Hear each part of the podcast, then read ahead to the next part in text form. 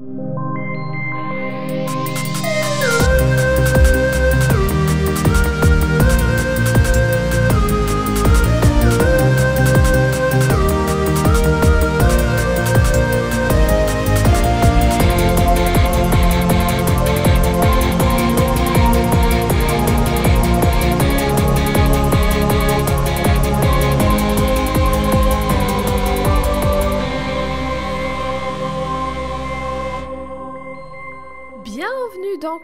Au féminin et au pluriel. Et aujourd'hui, je suis avec Oh. Eve. Bonjour Eve, comment vas-tu? Ah Je suis fatiguée, mais je vais bien. Et toi? Est-ce que on a le droit de le dire? Madame Oui. la propriétaire, excusez du peu, excusez-moi. Excusez, excusez du peu. Donc oui, bah oui, je, je suis en plein emménagement dans mon nouveau logement, voilà. Bravo à toi, bravo, bravo. Merci. Merci beaucoup, bravo. Écoute, euh, moi, ça va. Il fait beau. Aujourd'hui, j'ai eu ma dose de vitamine D comme j'en avais pas eu depuis des semaines, des mois. C'est formidable. J'ai l'impression que je pouvais conquérir le monde. Mais ce n'est Il suffit d'un jour finalement. Finalement, mais ce n'est absolument pas ce que j'ai fait aujourd'hui. Question Oh, réponse. Quelle est ton œuvre de science-fiction préférée Ou, comme je te prends un peu au dépourvu, juste une œuvre de science-fiction que tu aimes particulièrement Ça peut être un film, une série, un livre, ce que tu veux. Oui, bah, alors le truc, pas que- l'œuvre de laquelle on va parler aujourd'hui. je Oui, non, mais, le- bah, non, mais je sais- en fait, le truc, c'est que c'est pas l'œuvre dont on va parler, mais je sais comment tu orientes ta question. Donc, je vais pas répondre comment tu orientes ta question, parce que je sais. C'est compliqué, mais vous comprendrez plus tard. Ouais, même moi pas. Euh, donc, je vais pas répondre ça. Je. Oh, Qu'est-ce que je peux dire comme œuvre de science-fiction?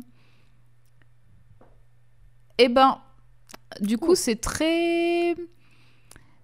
C'est très actuel parce qu'on en a parlé il y a pas très longtemps. Mais là, ce qui me vient en tête tout de suite, du coup, c'est Paprika. Puisque Exact. Paprika, science-fiction de Satoshi Exact. Kon, on en a parlé il y a quelques semaines. Sans doute une de mes œuvres de science-fiction préférées, hein, quand même. Donc euh, voilà. Mais j'en ai sans doute des tas d'autres auxquels je ne pense pas maintenant.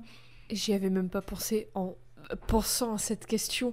Ma foi, pas ouf, mais il fallait une question. Alors voilà. Alors, c'est pas. Moi, je trouve que justement que c'est une super question parce que c'est pas simple, surtout.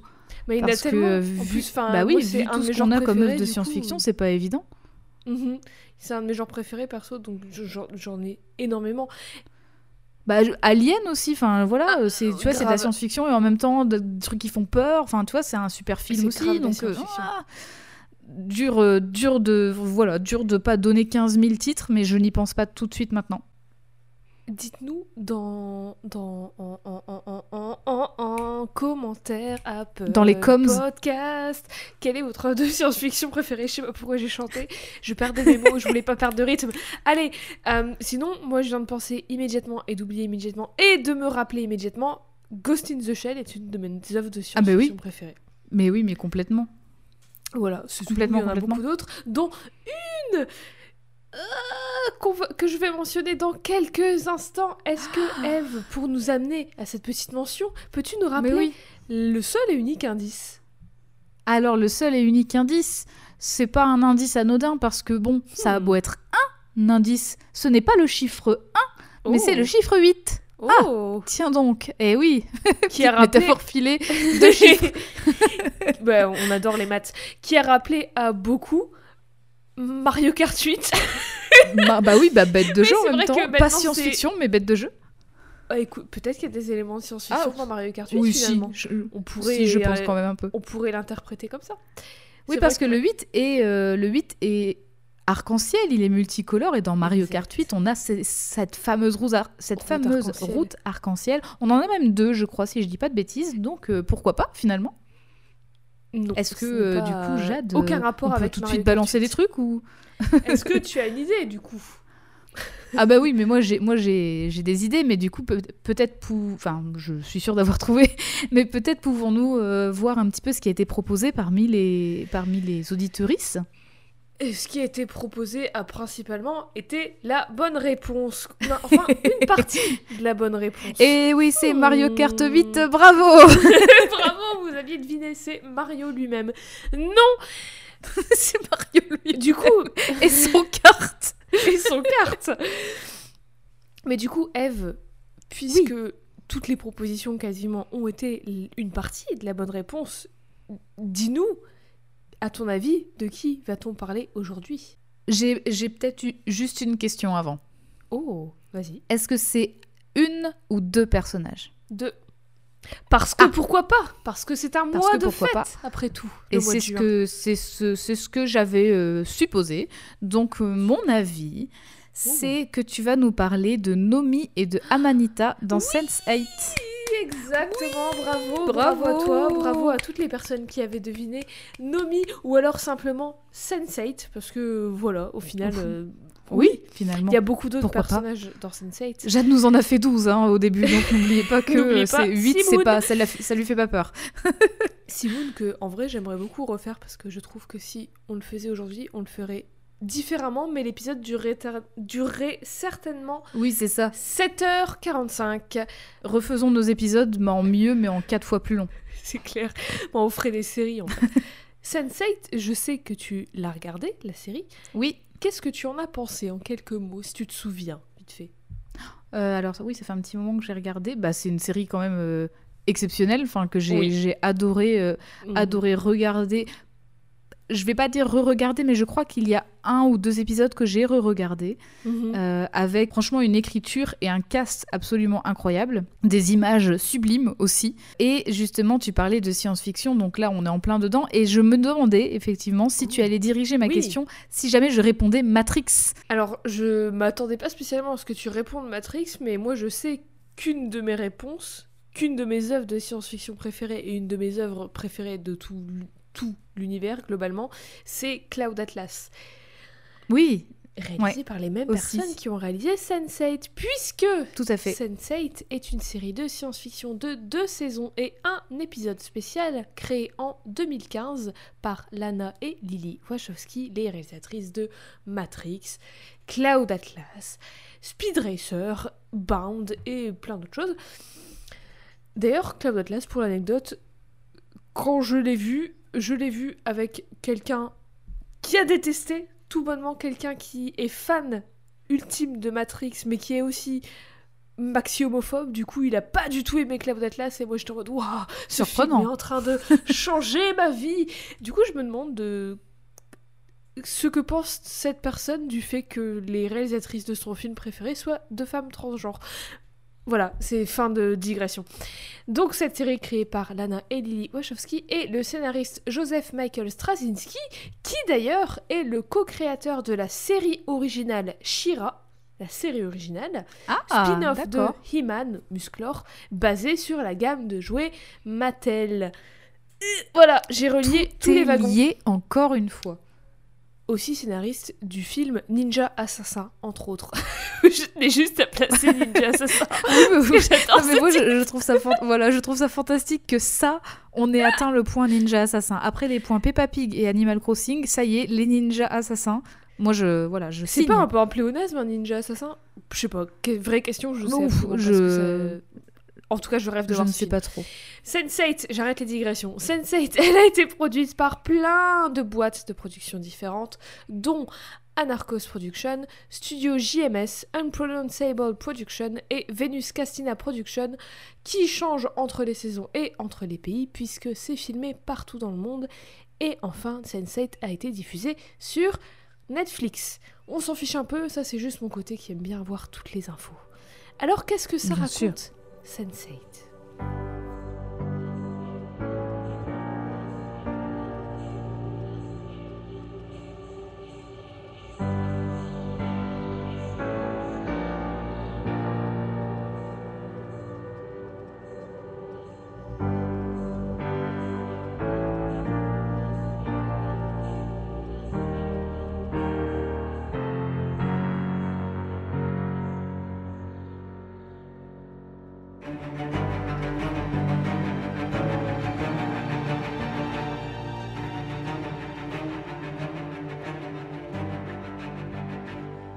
n'avez pas regardé la série, vous avez sûrement rien compris à chaque fois que vos potes, qui eux ont regardé la série, en parlaient.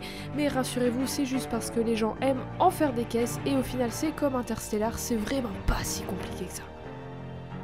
L'histoire tourne autour de 8 personnes. Le 8, vous avez. C'est déjà trop compliqué pour moi. oh putain, lui, il faut 8 prénoms à retenir. Alors oui, mais en fait c'est c'est pas oui mais c'est pas simple parce que quand on te les présente quand on te présente tous les personnages d'un coup, 8 c'est quand même pas mal à retenir, tu vois, sur Ouais, une exposition, c'est beaucoup C'est vrai, quoi. mais c'est fait d'une façon absolument euh, euh, enfin, c'est- extrêmement maîtrisé c'est super bien Mhm. raconté à la fois visuellement et dans l'écriture en fait et c'est pour ça que Sense8 Mhm. est une série incroyable ces huit personnes ne se connaissent absolument pas au départ et viennent de différents endroits dans le monde il y a Cafeus de Nairobi un chauffeur que moi j'aime appeler Crazy Taxi qui aussi est fan de qui aussi est fan de Jean-Claude Van Damme. On a Sun de Séoul, une businesswoman BG des arts martiaux, Kala de Mumbai, une pharmacienne, Riley de Londres, une DJ qui mixe à Coco. D'ailleurs, Coco est un pur endroit où j'ai fait une soirée d'Halloween un jour, mon gars, formidable. Elle est euh, mais elle est pas elle est pas Elle est- anglaise par contre. Elle est islandaise. C'est ça, elle est islandaise. Elle est islandaise. On a aussi Wolfgang de Berlin, un perceur de coffre-fort un peu gangster, il y a des bails un peu chelous. Lito de Mexico City, un acteur. Will de Chicago, un flic. Et Nomi de San Francisco, notre chère Nomi, une hackeuse militante. Ces huit personnes deviennent soudainement liées mentalement et émotionnellement sans trop comprendre comment ni pourquoi. Et elles entendent les pensées des autres, ressentent les émotions des autres, voient les autres et voient ce que les autres voient, alors qu'ils sont à des milliers de kilomètres de distance. C'est très bizarre et très incompréhensible pour tout le monde au départ.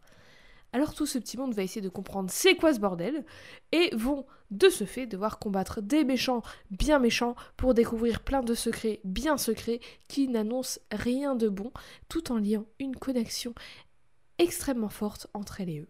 Et ces huit personnes, comme plein d'autres dans cet univers, on les appelle des Sense8.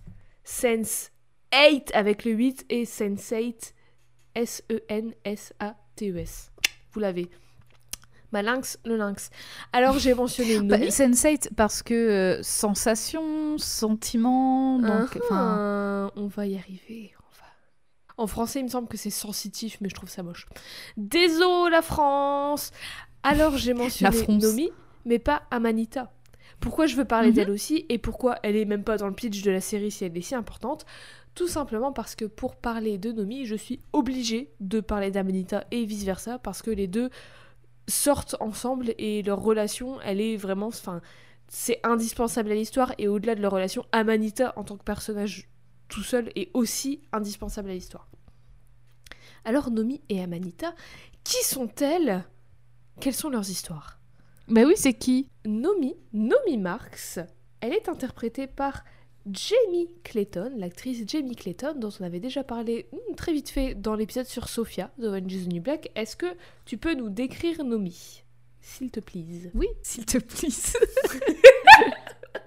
Alors, Nomi est une femme blonde avec des, des longs cheveux, des cheveux, Mhm. oui, des cheveux assez longs, un peu ondulés. Elle a des grands yeux bleus et euh, elle a, elle a un style assez standard. hein. Donc là, je la Mhm. vois avec une veste, une veste en cuir. Voilà, elle est, elle est un peu stylée, un peu stylée quand même. Elle est très stylée, mais à mes yeux. Elle porte des lunettes aussi occasionnellement.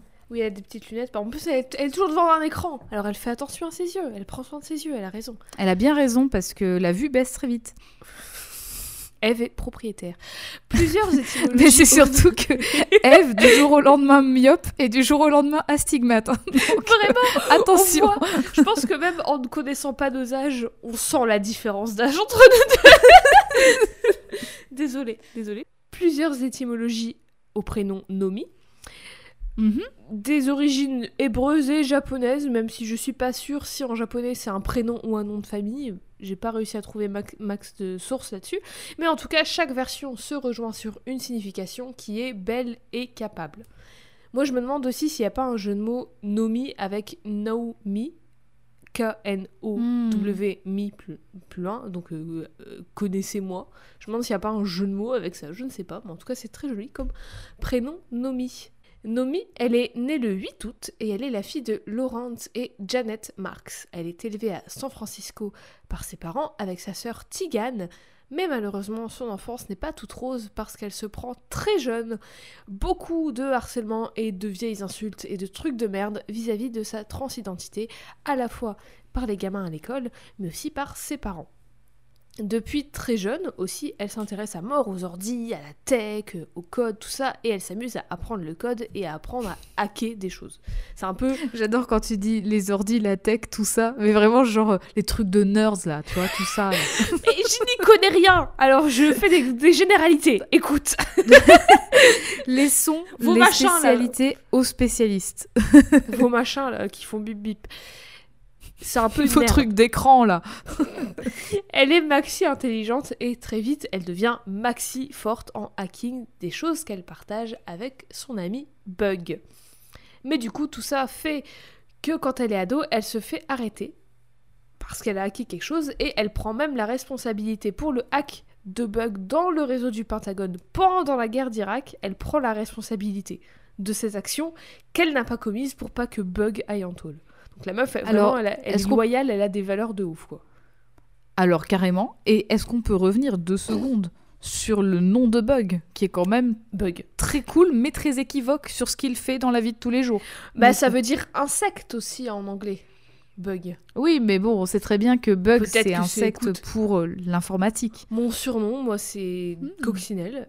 Je te permets pas de me juger. Ladybug. Hmm. Oh C'est déjà le surnom de Malin. quelqu'un d'autre. C'est une fois qu'elle est adulte et qu'elle ne parle plus à Bug ni à personne de sa famille ni à personne de son passé qu'elle entame sa transition. Elle continue à hacker dans plus ou moins la légalité en freelance. Et elle fait aussi des papiers d'identité à des personnes trans qui galèrent à en avoir par le gouvernement. Hmm.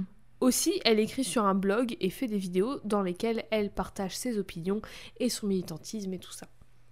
Parce qu'elle est très très investie dans plein de causes. C'est à ce moment-là qu'elle rencontre Amanita Kaplan dans une librairie de quartier super sympa et super cosy et les deux vont immédiatement connecter. Alors Amanita Kaplan, c'est qui elle aussi? Est-ce que tu Mais peux oui, nous décrire? Mais oui, est-ce que tu peux nous la décrire, s'il te plaît? Alors, Amanita, c'est euh, une jeune femme euh, noire, du coup, qui a, des... qui a une coupe de cheveux incroyable. Elle a des Oui. dreadlocks très très longues avec des couleurs euh, trop cool, donc violette, Mhm. bleu, voilà. Les, le- les côtés du crâne rasé. Mhm. Et Elle elle, elle s'habille un peu plus colorée, j'ai l'impression, non? Elle a toujours des pures tenues, elle a des talons hauts, elle a des Ouais. leggings avec plein de motifs, elle a des, toujours des hauts super flowy, super longs, avec des bagues et des colliers et des boucles d'oreilles. J'adore son style, j'adore son style. Et Amanita, elle est interprétée par Frima Hagiman, qui a joué Hmm. Martha dans Doctor Who et Torchwood, deux autres œuvres de science-fiction que j'adore. C'est vrai qu'elle a joué dans Doctor Who, j'avais Mhm. complètement zappé. Mhm. C'est Martha. Plusieurs significations au prénom Amanita aussi. Une origine serait indienne et Amanita en sanskrit voudrait dire modestie. Mais je suis pas sûre sûre de ça parce que c'est ce que j'ai trouvé sur des forums. Mais voilà, il n'y a pas vraiment de source de confirmation et comme je parle pas le sanskrit, je peux ni confirmer ni infirmer cette information. Sinon, Amanita est un genre de champignon. Voilà, les maisons Ah oui, la- tu vois, une bah, amanite. c'est- voilà, Mais oui. c'est une amanite. Mhm. Amanita, elle est née dans une communauté appelée Dancing Waters, dans une grosse famille de hippies, d'où le prénom de champignon, peut-être, je ne sais pas. Elle est la fille de. Grace et de trois autres pères qui ont tous été amants de sa mère à la même époque, et ils, elles ne savent pas qui est le vrai père biologique d'Amanita, mais se considèrent tous comme son père, et Amanita les considère les quatre comme ses parents. Dans sa vie d'adulte, maintenant, à notre instant T à nous, elle est méga street smart, elle fait des recherches sur tout, elle est pleine de ressources, elle connaît plein de gens, plein de choses. Et tout ça, elle le doit déjà à son éducation et à sa culture, mais aussi au fait qu'elle soit à fond investie dans plusieurs mouvements sociaux, notamment antiracistes, et aussi elle se bat pour les droits LGBT. Sinon, elle travaille dans une petite librairie de quartier super sympa, super cosy, là où elle rencontre donc Nomi. Au-delà de leur activisme, elles se découvrent plein de points communs, elles aiment les mêmes bouquins, elles aiment les mêmes trucs culturels, elles ont le même humour et le feeling y passe direct. Les deux crushent l'une sur l'autre et finissent tout naturellement par se l'avouer l'une à l'autre et se mettre en couple. C'est beau quand même. Tu rencontres l'amour sur ton lieu de travail. Dans une petite, c'est so rom comme c'est so film dans un dans une petite librairie et tout. Tu touches un livre et t'es en mode oh oh je voulais lire le même livre que toi oh Puis, je, je sais pas, si- j'imagine que tu vas revenir dessus, mais c'est aussi à San Francisco. C'est pas dans n'importe quelle ville, du coup. Oui, bah c'est c'est oui, c'est vraiment la ville euh, full gay friendly et tout. Enfin en tout cas, certaines parties de la ville, mais vraiment oui, c'est Mhm. voilà. On les retrouve les deux nous au début de la série Sense8. Elles sont en couple depuis un moment, elles sont installées ensemble, tranquilles, elles vivent leur meilleure vie. Et quand je dis leur meilleure vie, c'est vraiment le cas parce que la première fois qu'on les voit dans la série, bah, elles font l'amour, tout simplement. Au moins, les persos, elles sont posées direct. Il n'y a pas de doute oui, quant à leur relation. T'as zéro doute. C'est la première scène, tu les as pas vues avant une seule fois, direct. Et c'est pas juste pour le fun d'avoir une scène de cul dès le début, parce que déjà, croyez-moi, il va y en avoir des scènes de cul dans Sense8, mais en fait, les deux faisaient l'amour déjà parce que, pourquoi pas, mais surtout pour essayer de calmer la migraine fulgurante de Nomi. Une migraine soudaine et étrange qu'on comprend pas maintenant, mais qu'on va comprendre très vite. Aussi, Hmm, elles mystère. commençaient leur journée en beauté parce que ce jour-là, c'est jour de fête, c'est le premier jour de la Pride. Juste après ça, Nomi et Amanita partent dans les rues de San Francisco pour fêter la Pride comme il se doit, comme chaque année. Sur la route, elles rencontrent des gens cool, elles sont trop heureuses et tout, mais Nomi a toujours incroyablement mal à la tête. Alors Amanita achète des brownies à la weed à deux gars pour essayer de calmer sa migraine, et encore une fois, parce que pourquoi pas Au final, c'est la fête, on fait ce qu'on veut. Et c'est à ce moment que Nomi se remémore une histoire de leur première Pride, alors qu'Amanita présentait Nomi à des meufs, des potes à elle, une de ces dernières, directement l'agro avec un discours transphobe. Genre même pas bonjour, rien du tout, directement elle l'agresse. Amanita elle la Entre le repas et le dessert. Ah, même euh, pas ça bonjour, va. rien du tout. Ah, mais rien. Direct. Amanita, elle la défend direct et elle remballe la transphobe en deux temps trois mouvements. Nomi qui a tristement l'habitude, elle est en mode ok laisse tomber et tout, mais Amanita elle, vraiment elle continue, elle est en mode non mais c'est bon, elle va fermer sa gueule cette connasse et tout.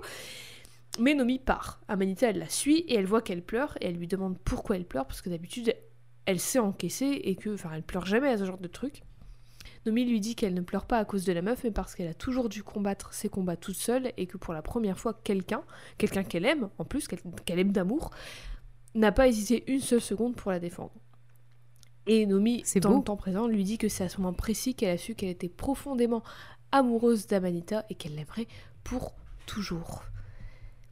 C'est que l'épisode trop beau. 1 et je chiale déjà. Je chiale oui, déjà. c'est trop On beau. est même pas à la moitié de l'épisode 1, je suis déjà en pleurs. Plus tard, les deux assistent à un spectacle, une perf de danse sur la crise du sida des années 80. Elles sont absorbées par ce qu'elles regardent, surtout Amanita qui vraiment est à fond, mais d'un coup la scène devient toute noire, et sur cette dernière apparaît une femme, une femme blanche, avec des longs cheveux blonds, toute de blanc vêtue, illuminée par un projecteur. Cette femme, qui, on va l'apprendre plus tard, s'appelle Angelica, regarde Nomi directement dans les yeux, et Nomi, elle est super déconcertée. Déjà parce que what the fuck et surtout parce que c'est pas la première fois qu'elle la voit. Elle l'avait déjà vue auparavant dans le miroir de sa salle de bain avant qu'elle attrape sa migraine fulgurante. Tout le monde applaudit et la femme disparaît et tout revient à la normale. Personne d'autre que Nomi ne semble avoir eu cette vision étrange, sauf sauf qui? Sauf les sept autres senseis qui voient toutes et tous cette femme aux quatre coins du monde. Donc Lito, Wolfgang, Sun, Kala, Will, Riley et Cafeus, tout le monde voit Angelica de la même manière que Nomi l'a vue. Nomi raconte à Amanita et elle commence à se poser plein de questions parce que ça, plus le fait que c'est pas la première fois qu'elle la voit, plus sa migraine chelou, elle en vient à se demander si elle devient pas un peu ouh, coucou crazy barjo quoi. Amanita lui dit que c'est peut-être juste quelqu'un dont tu te souviens de ton passé un peu criminel et Nomi elle la corrige en disant Excuse-moi, j'étais pas une criminelle, j'étais une hacktiviste, je suis réformée maintenant. Et Amanita elle est en mode Mm, Ouais, si ça peut te rassurer, oui, vas-y, ok, d'accord. Mais elle continue de la rassurer en lui disant qu'elle est pas folle et qu'elle est juste toujours un peu sur les nerfs au moment de la Pride. Surtout, Hmm. sûrement parce que ben, euh, elle a été un poil traumatisée par ses parents ultra croyants, hein, ben, un peu horrible avec elle. En tout cas, Amanita elle lui conseille d'écrire sur son blog à propos de ça. Du coup, c'est ce que Nomi va faire. Mieux, elle va faire une vidéo où elle parle de ça. Elle parle de son rapport à elle-même et de son rapport à la pride, à la fierté. Parce que oui, je dis pride depuis tout à l'heure, mais la pride, en français, c'est la marche des fiertés, mais c'est quelque chose qui dure tout le mois de juin. C'est le mois de la pride qui célèbre les combats et les victoires de la communauté des personnes LGBT+. Nomi dit que toutes les erreurs qu'elle a fait et qu'elle regrette sont des choses qu'elle a faites à cause de sa peur. Que pendant longtemps, elle avait peur d'être elle-même parce que ses parents lui avaient inculqué que les personnes comme elle étaient mauvaises, que quelque chose n'allait pas en elles, qu'elles étaient quelque chose à éviter, quelque chose à prendre en pitié, quelque chose que personne ne pourrait jamais aimer. Et quand Nomi, elle dit ça, nous, en tant que spectateurs et spectatrices, on voit les autres sensates autour du globe qui pensent et ressentent la même chose. Pour de différentes raisons, mais les sensates d'un même cluster, le cluster c'est le groupe de 8 personnes qui sont connectées ensemble, Alors- partagent... Oui, C'est que c'est que 8 personnes les groupes ou ça peut varier? Il me semble que ça peut être plus. Bon, de toute façon, euh, je pense que depuis le temps qu'on est dans, dans cette histoire qui traîne depuis un an et demi, deux ans, on commence à savoir ce que ça veut dire cluster. Oui, on bah, est tous un sur ce mot. Ouais, voilà. Donc les sensates d'un même cluster partagent leurs pensées et émotions et à ce moment précis, chacun et chacune a ce sentiment d'être en inadéquation un peu, ou en tout cas de se souvenir d'un moment ou de se souvenir qu'on leur fait constamment se sentir comme tel. Bref, Mm. Nomi continue en parlant de sa mère et de son rapport à la religion et mentionne le fait que le saint préféré de sa mère était saint Thomas d'Aquin. Alors perso, je m'y connais peu en saint. Est-ce que toi, tu connais saint Thomas d'Aquin? Euh, j'ai peut-être su, mais j'ai oublié pas. parce que. Bah, en fait, non, mais dans mes cours d'histoire de l'art, on avait vu un petit peu euh, justement les différents saints et les différentes saintes. Et euh, saint Thomas d'Aquin, pff, Parce que Je le nom est trop. familier. Mais heureusement, Nomi nous explique. Nomi nous informe que Thomas d'Aquin pensait que la fierté, l'un des péchés capitaux du coup, était le pire de tous les péchés capitaux parce que c'était le péché qui, grosso modo, t'emmène direct en enfer. Ah Et oui, c'est l'autoroute, l'autoroute du fun jusqu'en enfer, quoi. Ouais, exactement. c'est l'autoroute du fun et au bout il y a des petites flammes et tu dis Hum, c'est quoi là-bas? Et plus t'avances, plus t'as chaud et plus tu regrettes ou pas parce qu'en fait en enfer il y a Lil Nas X qui fait du pole dance. Et ouais. Eh, eh ben lui aussi, il a pris l'autoroute du fun, mais par la pole dance. Et du coup c'est ce que la mère de Nomi croit. Elle croit que la fierté c'est la pire chose de tout. Hmm. Nomi continue en disant qu'elle avait peur de la pride, de la parade avant parce qu'elle voulait tellement en faire partie, mais elle voulait être fière, mais on lui avait toujours appris qu'être fière c'était le plus grand mal de tous les temps. Mais du coup, pour elle, la pride et toute la notion de fierté et de communauté et de famille, retenez bien ça, c'est méga important parce que c'est grâce à ça qu'elle est en vie, qu'elle est encore là aujourd'hui. Et pour plein d'autres aussi, c'est méga important, voire, enfin, c'est essentiel en fait. Aujourd'hui, si elle va à la marche des fiertés, à la Pride, c'est non seulement pour elle et pour cette partie d'elle qui avait peur avant, mais aussi pour toutes celles et ceux qui ne peuvent pas y aller. Parce que elle dit, elle n'est pas seulement elle, elle est aussi un nous. Puis Nomi termine sa vidéo en disant à Saint Thomas d'Aquin d'aller se faire foutre. Et moi, je m'abonne direct à sa chaîne, perso. Ah oui, oui, je mets la cloche, hein, moi. si elle a un Tipeee, je m'abonne, je donne tout. Directement, je sub immédiatement à son Twitch. Et elle va à la Pride, à la marche des fiertés, au défilé, à la parade avec Amanita. Et là, Caféus, de son petit coin à Nairobi, il voit la Pride comme s'il était à San Francisco avec Nomi. Et tous les sensates s'unissent sans vraiment savoir ni pourquoi ni comment, comme une communauté, comme une petite famille, autour de cette idée justement de communauté et d'amour et de famille et de fierté. Nomi et Amanita marchent entre guillemets sur une moto. En fait, elles font le défilé en moto. Elles vivent leur Mhm. meilleure vie. Elles sont trop heureuses et libres. Nomi prend des photos avec son tel, mais soudainement, Nomi voit un gars, un gars qui s'appelle Jonas, dans la foule, et en croisant son regard, elle a une vision de la femme blonde de tout à l'heure qui se suicide, Mhm. Angelica, Ah, et dans cette, cette scène qu'elle voit en vision, Jonas est présent à ses côtés. Nomi fait un Mm. malaise et tombe de la moto. Elle termine à l'hôpital, et là, elle voit Riley dans sa chambre qui chante une chanson en islandais, tandis que de son côté, Riley, elle, elle est en plein désespoir dans les rues de Londres et elle voit Nomi à ses côtés chanter avec elle. Hmm. commence à faire les connexions entre chacun et chacune. Tout le monde se connecte. Alors tout le monde se voit, mais tout le monde ne connaît pas son prénom. Là, pour Non, les besoins et du personne podcast, déjà rien. dit leur prénom, mais personne se connaît, personne comprend rien dans, pour l'instant, l'histoire pour le moment. on est perdu. Donc imaginez-vous que vous voyez quand même des inconnus euh, chanter dans votre chambre d'hôpital. Oui, imagine tu juste quelqu'un qui regarde un coin vide et qui chante en islandais. Alors qu'a priori, personne, ne- elle connaissait pas l'islandais avant. Hmm. Finalement, Nomi se réveille avec à ses côtés sa sœur, Tigane, et sa mère, transphobe. Voilà, c'est son prénom, c'est transphobe. C'est son que- prénom. C'est oui, transphobe Elle en mérite pas d'autres. Écoute, elle en mérite pas. Surtout parce qu'elle continue d'utiliser le dead name de Nomi. Donc le dead name, c'est le nom que d'une personne trans que vous n'utilisez pas. En gros, c'est quelque chose qui n'existe plus. C'est oublié. On finit, fini, ça n'existe pas. Au lieu d'appeler Nomi par son prénom, qui est ben Nomi. Un docteur Hmm. arrive et annonce que Nomi semble avoir une maladie neurodégénérative et que si on ne la traite pas, ses hallucinations vont empirer et sa mort sera imminente. Sauf que son traitement, c'est quoi? Et ben son traitement, c'est une bonne vieille lobotomie. Et ouais, mon gars, on les ressort des Comme tiroirs par parce que- hasard. parce que pourquoi pas, au final, dans... euh, pourquoi ne pas ressortir un traitement énormes guillemets des années, je sais même plus combien. Bah, je Et puis, euh, dans, dans le contexte où on sait que sa mère est ultra transphobe, etc., on se doute bien que sa mère, elle a peut-être aussi du poids dans cette décision médicale-là, non? Tu penses pas si bien dire. En revanche, je suis Mhm. peut-être un peu naïve, mais c'est pas illégal les lobotomies aujourd'hui? Bah, je, je sais Après, pas. moi, moi, ça me paraît logique que ce soit illégal, mais euh, dites-nous Bah oui, oui. si vous êtes dans la Mais médecine. quid- j'espère. Mais regarde, qu'est-ce qui se passe dans, dans les horribles thérapies de conversion, tu vois Ouais. Thérapie entre énormes guillemets, oui c'est vrai. Oui, entre gros guillemets, c'est pas le mot, enfin ça n'a de thérapie que le mot, parce que c'est pas du tout ça. Euh, ouais, c'est de la merde. Et puisque bah, justement Nomi, elle est déclarée être dans un état où elle peut pas prendre des décisions pour elle-même, elle est enfermée dans sa chambre, elle peut pas partir et elle est pas mise au courant de quelle est l'opération.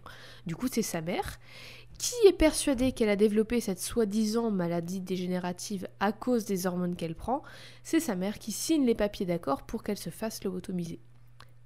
Attends, elle mérite du coup, du coup, vraiment pas de prénom cette euh, du coup, euh, sans autre forme de cérémonie, Nomi Oui. a été foutue sous tutelle. Oui. D'accord. Parce qu'elle est zinzin, Tout tu va bien. Elle comprend plus. Elle, elle voit des choses, elle entend des voix, elle est complètement zinzin. Du- euh, La gestion. De, le- bah, J'adore la médecine. Écoute, J'ai- fait 15 ans c'est vrai d'études et je dis de la merde. C'est vrai que ça fait tellement longtemps que je l'ai regardé cette saison-là, parce que du, que du coup, je me souviens que de tout le positif qui vient après, après tout ce début d'histoire de Nomi, mais j'avais oublié euh, à quel point c'était dur son, C'est son dur, côté de l'histoire en fait. C'est très sens dur. Que les personnes qui l'ont fait, bah, Lily et Lana Wachowski, tu sens que c'est pas voyeuriste ou quoi que ce soit comme ça peut l'être avec beaucoup d'autres séries où c'est en mode regardez comment il souffre ah, ah. là c'est vraiment euh, enfin c'était vraiment à travers les yeux de, de Nomi il y a vraiment une, une justesse et une sensibilité dans le sens où c'est où c'est pas fait avec des gros sabots et où tu où c'est pas trop c'est pas too much c'est pas à fond dans le misérabilisme et tout c'est juste bah oui ça existe mais c'est pas la seule Bien chose sûr. qui existe loin de là Mhm. un peu plus tard, Nomi voit de nouveau l'homme qu'elle avait vu dans la foule à la Pride, Jonas, dans sa chambre d'hôpital. Il lui dit que le docteur va la lobotomiser et qu'elle doit s'enfuir au plus vite.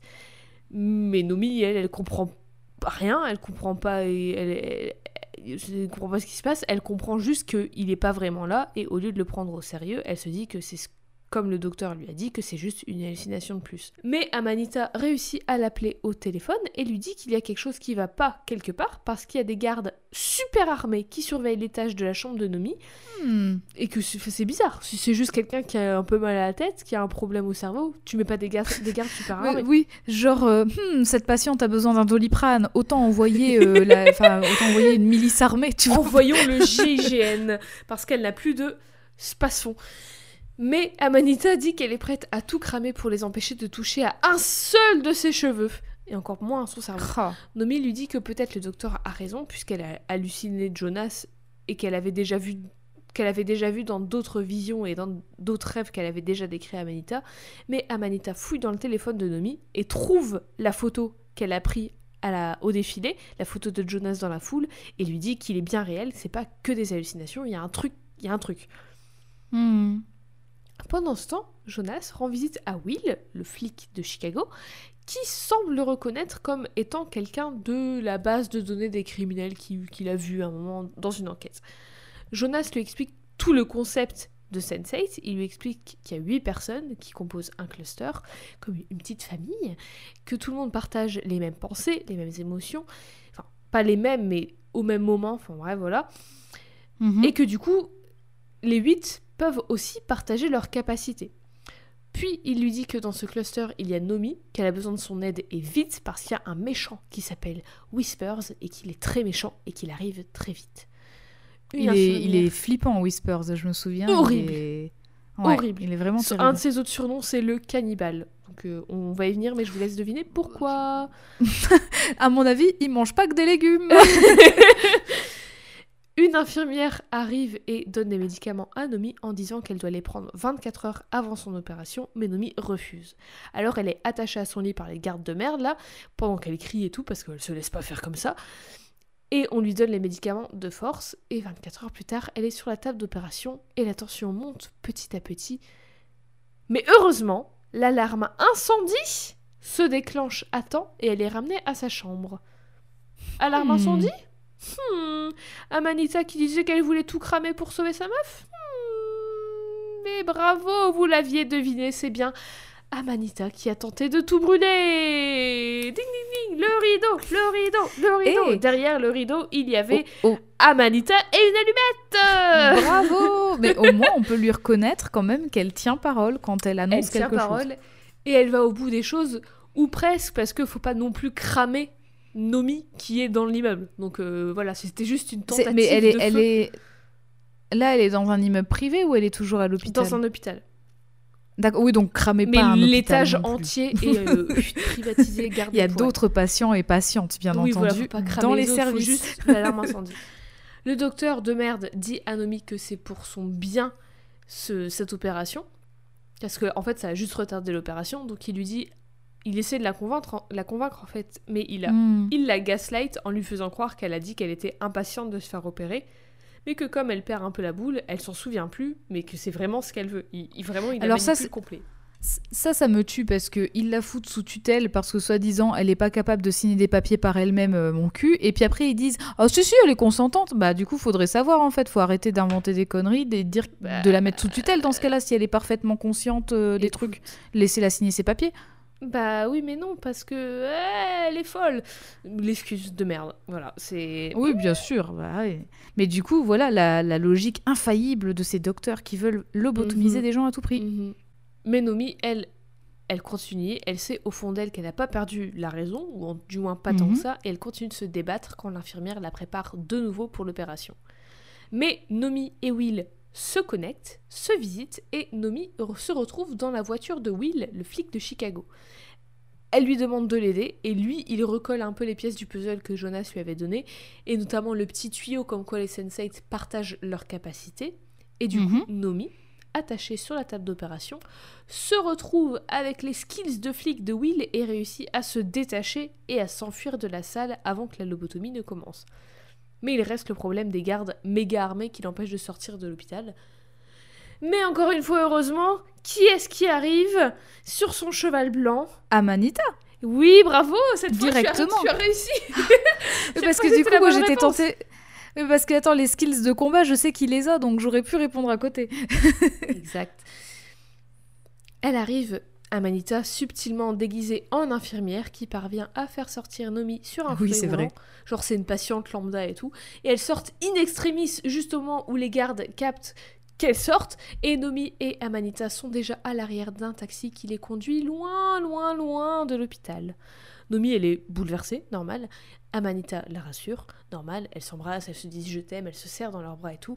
Et alors que, à Londres, Riley écoute une chanson, que à Berlin, Wolfgang chante cette même chanson dans un karaoké, tous les Sensates se mettent à chanter la chanson What's Up des Four Non Blondes. Tu sais, le What's going on? Ah, C'est eh, Amanita. Enfin, tout le monde commence à chanter, dont Nomi dans la voiture. Et Amanita, elle, elle trouve pas ça chelou du tout et elle l'accompagne même en chantant.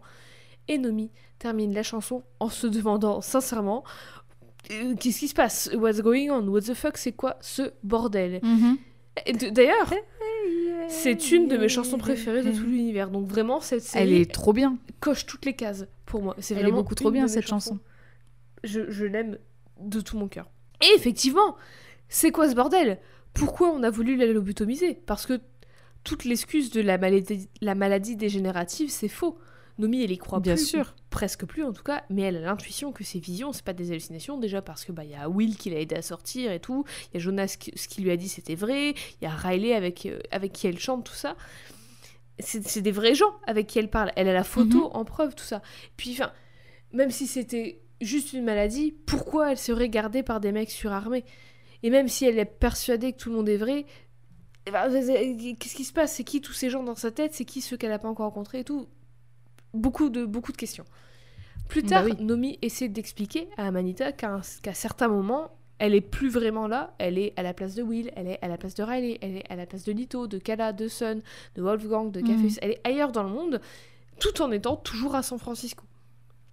Elle dit que tout ça paraît impossible et que c'est peut-être qu'il y a une part de vérité dans ce que disait le docteur, mais au fond d'elle, elle sait, elle est convaincue qu'il mentait. Amanita, elle lui dit qu'elles vont trouver pourquoi il a mytho et qu'est-ce qu'il se passe vraiment. Mais lorsque les deux retournent dans leur appartement après avoir un peu laissé du temps passer pour que les gardes qui surveillaient leur appartement se barrent, elles se retrouvent dans un appartement complètement détruit, complètement bordel, tout le monde a fouillé dans leurs affaires et tout. C'est la merde. Pendant ce temps, Will, le keuf qui est aussi aux States comme Nomi, il mène l'enquête sur Jonas et Angelica et il fait des avancées. Et du coup, quand il comprend un truc, quand il apprend quelque chose de nouveau, les autres aussi peuvent le savoir et le comprendre. Mm. Puisque leur appartement est un peu en ruine, Nomi et Amanita vont du coup se poser chez la mère d'Amanita, Grace. Et elles sont Mm. déterres pour retrouver les gens qui sont contre Nomi et elles sont déterres pour les arrêter. Aussi, petit à petit, Nomi est de nouveau elle-même. Elle a plus de migraine, elle est plus prise de court à chaque fois qu'elle a une vision ou qu'elle a une visite d'un des un ou une des sensates. Elle s'habitue à cette part d'elle et elle, petit à petit, elle l'embrasse de plus en plus. D'ailleurs, en parlant d'embrasser et d'être à nouveau soi-même, yes, vous l'avez deviné, c'est une nouvelle scène de cul. Au départ, c'est que entre, au départ, c'est que entre Nomi et Amanita, et en même temps à Mexico City entre Lito et son mec Hernando. Et puis à ça s'ajoute Wolfgang et Will parce que bah voilà, c'est leur collection télépathique et à ce moment-là ils avaient envie. Et du coup, méga scène d'orgie. Et oui, c'est la scène une des scènes les plus connues de Sense8. Je pense que si vous n'avez pas regardé, vous avez au moins entendu parler de cette scène. Et franchement, je m'attendais pas à moins. Et en vrai, c'est une super belle scène. Et toutes les scènes de euh, sexe, c'est- elles sont super trop- belles, en ouais. fait, je trouve. C'est trop bien filmé à Mais chaque oui. fois. C'est c'est vraiment. euh, c'est enfin, c'est- hyper surprenant de te dire. Je regarde quand même une série où il y en a où il y a beaucoup de scènes de sexe et qu'elles soient toutes super bien filmées. Et c'est pas, c'est pas juste des scènes de cul, en fait. Tu- C'est Oui, vraiment oui, des scènes d'amour. C'est super bien, c'est super joli, c'est super bien mis en scène. Ça a un sens dans, à ce moment-là, dans l'histoire, dans le contexte et tout. C'est pas juste du cul pour du cul. C'est vraiment Oui, puis même au niveau super, de la, super bien de la fait. façon de le filmer, enfin le regard qui Mhm, est posé euh, sur euh, sur les corps, c'est pas euh, c'est pas euh, voilà, c'est pas il y a pas C'est pas voyeurisme, pas, voilà, quoi. exactement. C'est pas un Mm. peu euh, crado ou c'est pas juste du cul pour du cul pour faire un truc un peu sexy. C'est vraiment, ça a du sens dans l'histoire et c'est vraiment, c'est beau en fait. Après ça, Nomi, Amanita et sa mère discutent de ce qui se passe avec Nomi. Nomi, elle explique tout, elle explique la connexion avec les autres, leur synchronicité, leurs émotions un peu euh, aléatoires, leurs émotions, enfin tout ce qu'elle elle ressent. Et Nomi, elle se demande pourquoi elle est connectée avec ces gens, des inconnus, des personnes avec qui a priori Mhm. elle a rien à voir, et pourquoi elle, pourquoi elle n'est pas connectée avec des personnes qui ont des esprits un peu plus similaires, un peu plus euh, in sync à la manière d'un boy band de la fin des années 90 du début des années 2000. Évidemment, qu'elle avoir une rêve comme ça. Grace, la mère d'Amanita, répond que justement, c'est peut-être ça l'intérêt. Elle suggère que c'est peut-être juste, enfin c'est un truc de l'évolution de l'être humain en fait, parce que pour que l'être humain ait pu évoluer comme il a évolué, et pour qu'il continue à évoluer, il faut de la différence, génétiquement Mhm. parlant, mais aussi culturellement et socialement parlant en fait. Pour évoluer, et donc par définition pour être plus ou différent de ce que tu étais avant, t'as besoin de quelque chose de différent que ce que t'as déjà. C'est Mm. logique, en fait. C'est comme ça qu'on évolue biologiquement, génétiquement, socialement, culturellement, tout ce que tu veux. Et encore une fois, ça fait écho à plein de choses, peu importe la lecture qu'on a de cette œuvre, que ce soit une lecture queer ou plus généralement so- sociale ou humaine et tout, dans le sens gé- génétique ou biologique, parce que c'est tout l'intérêt de la science-fiction, j'ai envie de dire. Toujours dans leur quête de réponse, Amanita et Nomi retrouvent un vieil ami de Nomi, son super pote, Bug, le hacker Ladybug, hacking, la petite coccinelle. Elle se demande s'il peut les aider à faire des recherches sur le docteur de l'hôpital, là, qui s'appelle Docteur Metzger, et il dit ok. Amanita demande si c'est légal, et il dit Ouais, tu sais, écoute, la Pas légalité, c'est tout un concept, c'est- comme le temps, c'est un- une construction sociale, ça n'existe pas vraiment. Ça glisse, hein, plutôt ça oui, fluctue, voilà, il y a- hein. la limite, elle est floue. Et elle découvre que ce gars, le docteur Metzger, a récemment voyagé un peu partout dans le, monde, notamment à Londres, à Séoul et en Islande. Hmm, Je coïncidence? Je ne pense pas. Ces endroits me disent un truc. Les trois découvrent aussi qu'il a déjà fait des lobotomies sur d'autres gens, dont une personne, Niles, est encore en vie. Personne que Nomi Hmm. et Amanita s'empressent d'aller voir. Mais Niles, malgré le fait qu'il soit le seul des encore vivant de toutes les lobotomies que le gars a fait, il est complètement dans un état végétatif. Du coup, cette piste, elle mène à rien, en fait. Hmm. Nomi, elle est bouleversée de le voir comme ça, et elle se rend compte que ça pourrait être elle, et encore une fois, Amanita lui promet qu'elle ne laissera jamais personne lui faire du mal. Mais comme cette piste n'a mené à rien, elles vont suivre le docteur Metzger directement pour choper son téléphone et choper tout ce qu'il y a dessus, toutes les infos qu'elles peuvent avoir. Elle, Nomi, appelle son dernier contact en date, un certain docteur Matson, et lorsqu'elle l'appelle, lui répond en l'appelant par son prénom, comme s'il la connaissait. Et elle, elle a peur et Hmm. elle raccroche illico. Elle découvre que Metzger va prendre un avion le soir même, direction hmm, Chicago? Tiens donc. ce serait pas là où il vivrait le Will, peut-être? Et du coup, comme il sera pas chez lui, Nomi et Amanita décident d'aller fouiller son appart. Mais au moment où Nomi commence à copier son disque dur dans son appart, le gars il rentre chez lui Qu'est-ce qu'il prend l'avion Qu'est-ce que tu fais Alors oui, il y a combien de kilomètres? Parce que quand même, c'est fort. Ah, mais Il se chie un peu dessus en voyant Nomi, mais il reste calme, il reste frais, et il est en mode Oh bah Nomi, t'as bien fait de revenir me voir, t'as raison, t'as eu raison de revenir me voir, tu devrais retourner à l'hôpital pour continuer ton traitement, parce que tu deviens complètement. Ouh, barjo Amanita, elle le menace avec un marteau. et Nomi, elle a dit- raison. Bah oui, elle a totalement raison. Et Nomi, elle lui dit qu'elle a parlé au docteur Matson. Et là, le gars, il est plus trop calme, il est plus trop frais.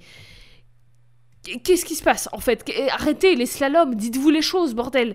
Dites-vous Oui, les choses. les cachotteries là. Oh. C'est fini. Jonas arrive pour dire à Nomi, enfin il arrive pas physiquement, il arrive pour Nomi, Nomi le voit, et il lui dit de s'enfuir et qu'un certain Whispers arrive. Hmm. Tiens, tiens, tiens. Hmm. Les, les, les sou... Non, pas soupirs. Les Chut, Murmures? Les chuchotements. whisper Les chuchotements. Whispers, il parle que en ASMR. En fait, c'est un mec super gentil, mais il dit tout en chuchotant, du coup, il fait peur. Il fait de la SMR. Est-ce que vous auriez une baguette bien cuite, s'il vous plaît? Un euro, très bien. Est-ce que vous rendez la monnaie? Horrible. La SMR, c'est vraiment l'enfer sur Terre pour moi. Je déteste. C'est la pire des choses. Et c'est fou parce que la SMR, soit les gens pour détestent, soit ils aiment vraiment beaucoup. Mais quoi, je, ça je déteste les bruits, en fait. Les bruits, c'est ma hantise. Les bruits qui n'ont rien à foutre là, qui n'ont. Si Mhm. tu peux ne pas le faire, ne le fais pas. Pourquoi faire des bruits de bouche? Je n'en veux pas de tes bruits de bouche. Et c'est pour ça que Whispers est, je pense, le pire méchant de l'univers, parce que le mec s'appelle chuchotement, littéralement. Voilà, j'ai pas besoin. Tout le reste qu'il fait, wow, pas si grave. Des lobotomies, ça va. Chuchoter, non, ça dégage. c'est poubelle.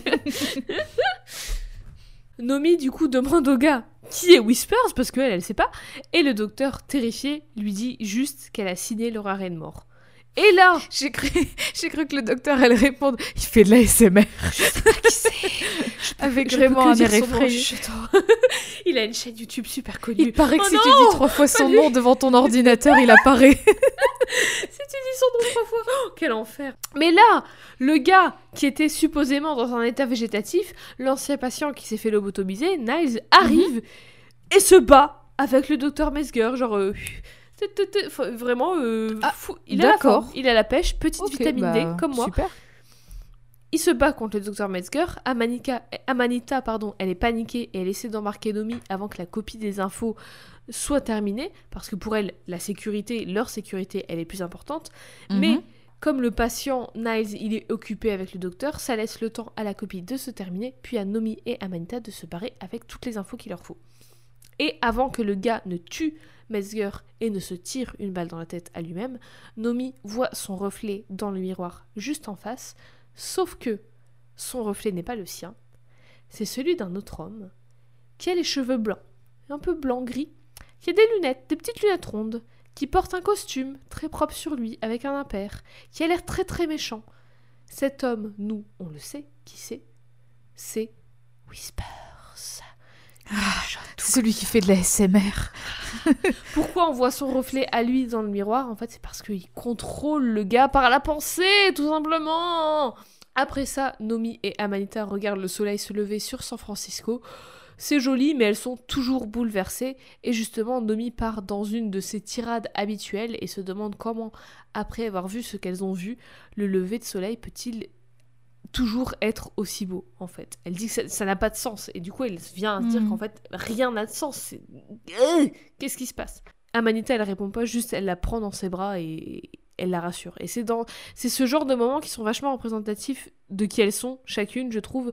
Nomi, elle est plus réfléchie, elle parle beaucoup, elle exprime ce qu'elle ressent avec des mots, alors qu'Amanita, elle est beaucoup plus impulsive et elle est tout aussi pleine d'émotions, mais ce qu'elle, re- ce qu'elle ressent, elle l'exprime avec des actions plutôt qu'avec des mots. Hmm. Même si elle dit tout le temps à Nomi qu'elle l'aime et qu'elle elle lui montre plus qu'elle lui dit en fait, par des bisous, des câlins, par euh, la protéger, par toujours être à ses côtés quoi qu'il en soit. Bref, juste après, Will rend visite à Nomi, pendant qu'Amanita, elle est à côté et elle, elle le voit pas, et elle est en mode... Tu parles toute seule, qu'est-ce qui se passe? Ok, c'est qui Qui? Qui est là? Qui est là? Will? Ok, d'accord. Allô? Allô, c'est qui?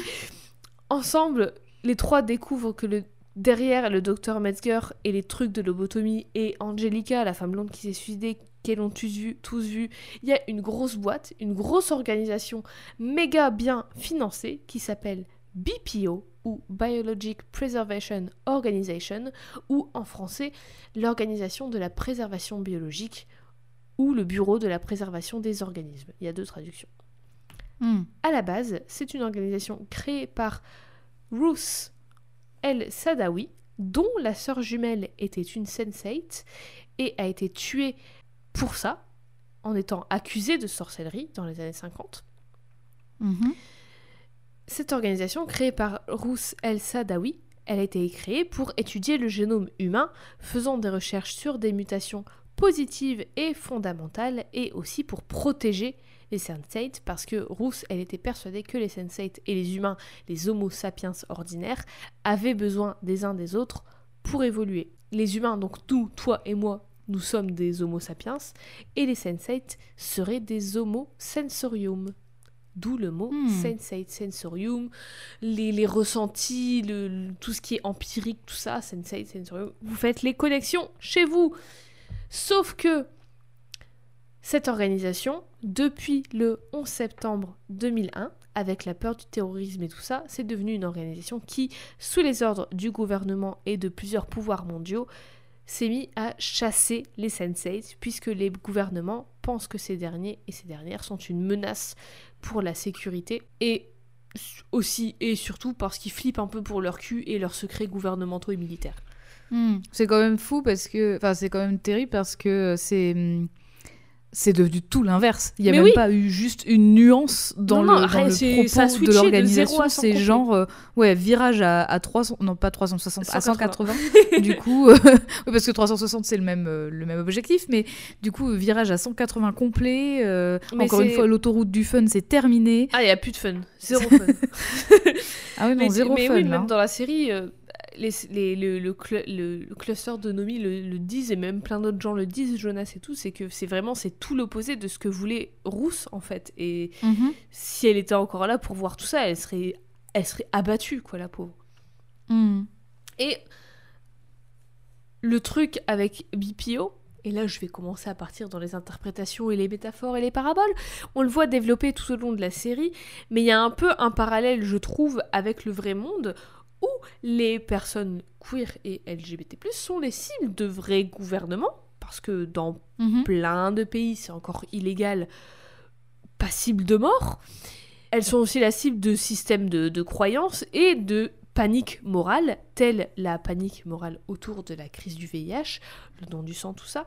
Et on va le voir plus tard, le, les- le- le BPO, aussi les personnes du BPO, portent, quand elles manipulent des sensates, quand elles font des expériences dessus ou quoi, elles portent des combinaisons hazmat, tu Mhm. sais, les trucs de la tête aux pieds, Oui, oui, euh, oui. vraiment euh, full Oui, avec vraiment un, ouais, on dirait un scaphandre, quoi. C'est Mhm. même pas juste une petite combi euh, légère, c'est un truc très très ouais. épais.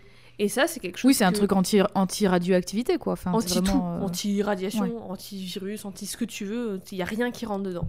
Et justement, ça c'est un truc que les personnes du corps médical ou des ambulanciers, ambulancières, tout ça, portaient quand elles manipulaient, quand elles, quand elles rentraient dans la chambre, quand elles géraient des patients euh, qui avaient le VIH ou le sida dans les années 80 au Mhm. début de la crise parce que alors qu'on savait que c'était pas un truc transmis par l'air, elle portait quand même ça parce que c'était le, le risque, ah, toucher les homosexuels, bah, voilà. hmm. C'était totalement une, une panique morale et un truc qui avait des racines profondément ancrées dans de l'homophobie alors que ça n'avait... Tu pouvais l'enlever, ton scaphandre, ça se transmet pas par l'air, tu le sais, mais bon bref. Et dans cette organisation, pour revenir à Sense8, dans cette organisation, le boss de la chasse au Sense8, c'est ce bon vieux, ce bon vieux ASMR, ce bon vieux chuchotement, c'est ce bon vieux Whispers. On apprend que Whispers utilise plein d'autres noms, notamment Docteur Matson, le gars qui avait, que Nomi avait appelé tiens. tout à l'heure, ou aussi le cannibale. Moins fun comme, euh, comme pseudo. Ah, écoute, c'est moins fun, mais c'est comme la vache qui rit, tu sais ce que c'est, tu vois, c'est écrit. C'est écrit dessus, tu sais ce que c'est. Tu- Attends, tu manges vraiment une vache qui rit? Voilà, mais type je veux dire, degré. C'est écrit la vache qui rit, tu vois une vache qui rigole, t'es en mode oui, ok, c'est bon, je- voilà. C'est pas du, pas un laitage, c'est que- vraiment la vache qui rit? Ma vraie question, c'est est-ce que pour avoir faire de la vache qui rit, t'es obligé de prendre du lait d'une vache qui rit Ah bah je- Qui a j'espère bien. rigolé une fois dans sa vie Est-ce que J'espère bien parce que sinon, sinon c'est vraiment de la publicité mensongère et elle est pas rouge. Faut qu'elle soit, faut qu'elle soit rouge. Comme Clifford. On apprend aussi que Whispers est lui aussi un sensate, un sensate maxifort qui peut contrôler ses victimes lobotomisées et aussi dès Mhm. qu'il fait un dès qu'il voit quelqu'un, dès qu'il croise le regard d'un autre sensate, même si c'est pas quelqu'un de son cluster, parce que il a plus de cluster vu qu'il les a tous tués, d'où son nom le cannibale, parce qu'il a mangé les siens entre guillemets. Donc même si il fait un s'il croise le regard d'un autre sensei qui n'est même pas dans son cluster, il peut avoir cette même connexion. Il peut les trouver Mm. tout le temps, savoir ce qu'ils pensent tout le temps, et du coup c'est comme ça qu'il chasse les sensei. C'est un dresseur vraiment- Pokémon quoi. C'est vraiment le méchant, super méchant, ultra méchant. Le Oui mec bon, plus, il voilà, tue les c'est siens. plus sympa dans Pokémon. Aussi, d'ailleurs, pour continuer sur euh, le petit parallèle avec la BPO qui est un- un- une organisation, un gouvernement, un, un pouvoir anti-personne queer, le prénom Whispers, le prénom de Whispers étant Milton et son deuxième prénom, prénom étant Bailey, il y a une théorie comme quoi il serait inspiré, basé du sexologue, entre guillemets, Ray Milton Blanchard, qui avait établi les théories de conversion sur les personnes transgenres. Et aussi Hmm. le sexologue J. Michael Bailey qui soutenait Blanchard. Ah D'ailleurs, oui non mais c'est pas une coïncidence là. lobotomie qui était des- Ouais. une pratique utilisée lors des thérapies de conversion. Je dis utilisée, c'est enfin c'est présent, toujours au présent, c'est toujours utilisé. Donc voilà. Encore une fois, Jade a fait des guillemets sur le mot thérapie. Voilà. Pour revenir à Nomi et à Manita, pendant qu'elles font les recherches avec Will, il y a le docteur Matson qui sonne à la porte, qui dit Bonjour, je suis le docteur Matson. Et Will, il lui dit Oh, C'est Whispers Nomi, barre-toi Alors, pendant qu'Amanita lui fait gagner du temps, Nomi, elle s'enfuit. Non sans paniquer, parce que je rappelle qu'elle n'a pas l'habitude d'être en cavale en mode meuf badass, mercenaire, euh, je sais pas quoi. Vraiment, elle, c'est une criminelle, mais derrière son Mm. ordi. D'ailleurs, euh, est-ce qu'on peut, est qu'on peut clarifier un truc C'est comment ça marche du coup? Parce que là, il a croisé son regard. Euh, Personne ne n'a croisé pas le la regard de contrôler à personne. distance? Personne n'a croisé le regard de personne pour l'instant. Ah, c'est dans le miroir qu'il l'a vu. Nomi, elle a vu le reflet de Whispers dans le miroir, mais lui n'a pas vu Nomi. Ah, d'accord, ok. Personne n'a croisé le regard de personne. Ok, ok. Will, il sait que Dr. Matson, c'est Whispers parce qu'il entend sa voix Oui. Hmm. à, tra- à travers Nomi, parce qu'il est dans la tête de Nomi, et il avait déjà entendu sa voix avant en tant que Whispers. Du coup, le mec, il dit Bonjour, je suis Dr. Matson. Will, il se dit Hmm, c'est pas la voix d'un docteur, c'est la voix de Whispers. Et du coup, il dit C'est Whispers, barre-toi. Barrez-vous, d'accord. elle se barre. Et elle est un peu déboussolée, elle sait pas quoi faire, mais heureusement, Caféus, le maxi BG de Crazy Taxi, lui file ses capacités de maxi BG de Need for Speed pour qu'elle arrive à les semer. Je vous fais tous les titres de jeux vidéo de bagnole, si vous voulez. Alors, mais ce que j'adore, c'est que là, pour le, pour le moment, tu dis ça, mais euh, tu nous as dit ce qu'il ch- ce qu'il conduisait au quotidien? Il conduit, il conduit un van Oui, un van avec bus un peu, ouais. Jean-Claude Van Damme sur le côté, Ouais, peint qui dessus. s'appelle le Van Damme. Van Damme. Son van Mais alors, du coup, le Van Damme. C'est d'autant plus stylé, c'est-à-dire que si le mec il maîtrise un van vraiment de la taille d'un bus facile, Oui, c'est un bus. bah alors qui laisse tomber une bagnole, comment il peut la Oui, conduire trop Fiat, bien quoi. euh, tranquille, hein, tranquille dans les rues de San Francisco. Donc après ça, finalement, Nomi et Amanita vont se retrouver, bien sûr. Puis s'ensuit d'autres courses-poursuites. Will est détenu par le BPO. Les huit comprennent tout ce qu'il se passe enfin, notamment comprennent qu'elle, Sun, Cafeus, Lito, Wolfgang, Will, Riley, Kayla et Nomi sont nés le même jour, le 8 août Tiens donc. et que les sensates de chaque cluster naissent le même jour. Puis Riley découvre encore plus de secrets sur Jonas et Angelica. D'ailleurs, Sun, Cafeus, Lito, Wolfgang, Kala participent aussi. Juste, j'en parle pas parce que je me concentre sur Nomi et tout. Et il y a Mhm. vraiment. Si je racontais tout, ça prendrait des heures et des heures. Et puis, allez, allez voir la série, elle est trop bien. Mais évidemment, tout le monde est toujours là parce que c'est le principe de Sense8. Tout le monde est ensemble tout le temps. S'ensuit aussi justement des scènes où elle cède à sortir de situations difficiles, plus, plus perso. Il y a Wolfgang qui est dans ses merdes de gangster familial. Sun, pareil. D'ailleurs, elle va finir en prison. Mm. Bah, alors, alors ouais, c'est pas tout à fait gangster, elle, c'est que en gros, euh, j'adore son Bah, histoire. à c'est son frère le gangster. C'est son en fait. frère, euh, ouais, c'est son frère qui joue au con parce qu'elle, elle est censée connard. hériter de l'entreprise et il la dégage, quoi. Oui, c'est un connard sexiste de merde. Oui, c'est ça. Caféus, lui, il est dans ses péripéties à la fois de chauffeur de taxi, bus, Vandame, à la fois pour trouver des médicaments pour sa mère. Mm, Kala, elle a ses problèmes de couple, de vouloir ou non se marier avec un gars du mariage arrangé, alors qu'en fait elle aime un peu Wolfgang. Et Lito, il a son dilemme de pouvoir ou non faire son coming out, parce que c'est genre un méga acteur super connu de films d'action à Mexico City, et euh, il- voilà, ça, ça brise encore des carrières malheureusement de faire son coming out.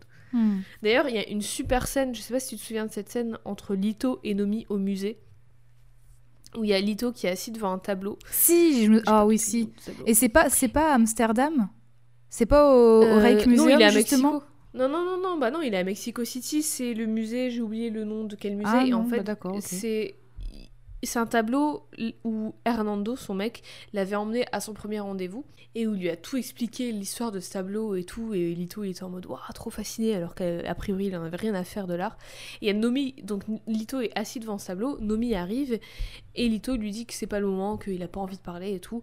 Nomi, elle lui dit que pour elle non plus, c'est pas un bon moment et qu'elle sait pas trop pourquoi elle est là. Hmm. Elle lui dit qu'elle a failli mourir plusieurs fois dans la journée et qu'en fait elle était inquiète pour Amanita, qu'elle était inquiète pour leur vie et qu'elle se demandait si un jour elles allaient pouvoir retrouver leur vie d'avant. Et c'est à ce moment-là qu'elle s'est retrouvée là à côté de Lito et elle n'a pas trop compris pourquoi. Mais en fait tout ce qu'elle lui dit ça résonne en Lito parce que ben c'est un peu pareil pour lui parce que là il vient de rompre avec Hernando et il pense que c'est de sa faute, c'est que c'est parce qu'il a eu peur, parce que c'est un lâche, parce qu'il n'arrive pas à faire son coming out. Hmm. Mais il dit qu'il a peur de tout perdre. Il a peur de perdre tout ce pourquoi il a travaillé. Et Nomi, elle lui dit qu'elle comprend, mais qu'elle comprend aussi qu'il y a une différence entre ce pourquoi on travaille et ce pourquoi on vit. Lito, lui, dit qu'il a toujours voulu être un acteur, il a toujours vécu pour être ça en fait, et qu'il n'arrive pas trop à distinguer le truc, mais qu'il peut pas être l'acteur qu'il est aujourd'hui et être qui il est fondamentalement, c'est-à-dire qu'il peut pas être l'acteur qu'il est aujourd'hui et il peut pas être gay. Et Nomi, en retour, elle lui raconte une histoire terrible. Elle lui raconte que quand elle était petite, son, frère, son père l'avait inscrite dans un club de natation en Mhm. lui disant que les conversations et les moments qu'il avait passés dans les vestiaires de ce club de natation avaient fait de lui l'homme qu'il est aujourd'hui.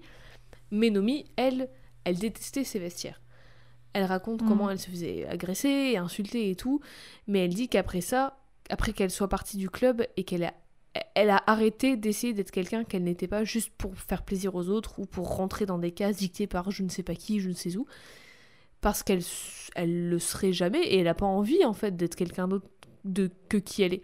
Elle dit aussi que la violence des autres garçons, oui, c'était horrible et terrible et impardonnable, mais au final c'était fidèle à eux-mêmes en fait. C'était des grosses merdes violentes, into- intolérantes entre guillemets. De- voilà. Mais c'est voilà, c'était leur violence physique, c'était représentatif de qui ils étaient. Mhm. Alors que la vraie violence, elle dit, la vraie violence, c'est la violence qu'on se fait à soi-même quand on a trop peur d'être qui on est. Et encore une fois, ça résonne beaucoup en Lito et beaucoup en tous les autres sensei de façon différente. Et je vous cache pas que euh, j'ai chialé en regardant cette scène. et même en en parlant, là, je suis en mode... euh, Le trémolo dans la voix. euh. Mais cette scène, déjà, elle est super touchante et elle, est, elle, elle résonne, je pense, à beaucoup, beaucoup, beaucoup de personnes. Et elle montre aussi que, sans le savoir, les huit sensei se comprennent plus qu'elles ne le pensent, en fait. Et c'est toute l'essence du concept de, de, de communauté, de famille choisie. Enfin, même là, pas- ils l'ont pas choisi, mais tu sais, c'est ce truc de c'est pas ta famille de sang, c'est Oui. ta, ton autre famille. C'est un lien qui t'unit au-delà de tout ce qui est tangible, tout ce qui est concret, tout ce que tu peux toucher. C'est vraiment un lien inexplicable. Bref, on voit les relations, les liaisons entre les personnes du cluster et en dehors.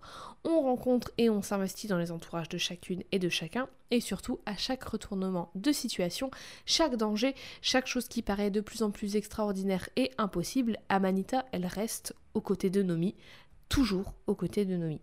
À la fin de la saison 1, Riley est chopée par le BPO, mais heureusement, elle est sauvée in extremis par tout le monde qui allie leurs forces et leurs capacités, et beaucoup grâce à Nomi qui hack comme une chef, vraiment pur BG dans sa chaise de hackeuse, avec Amanita qui l'aide.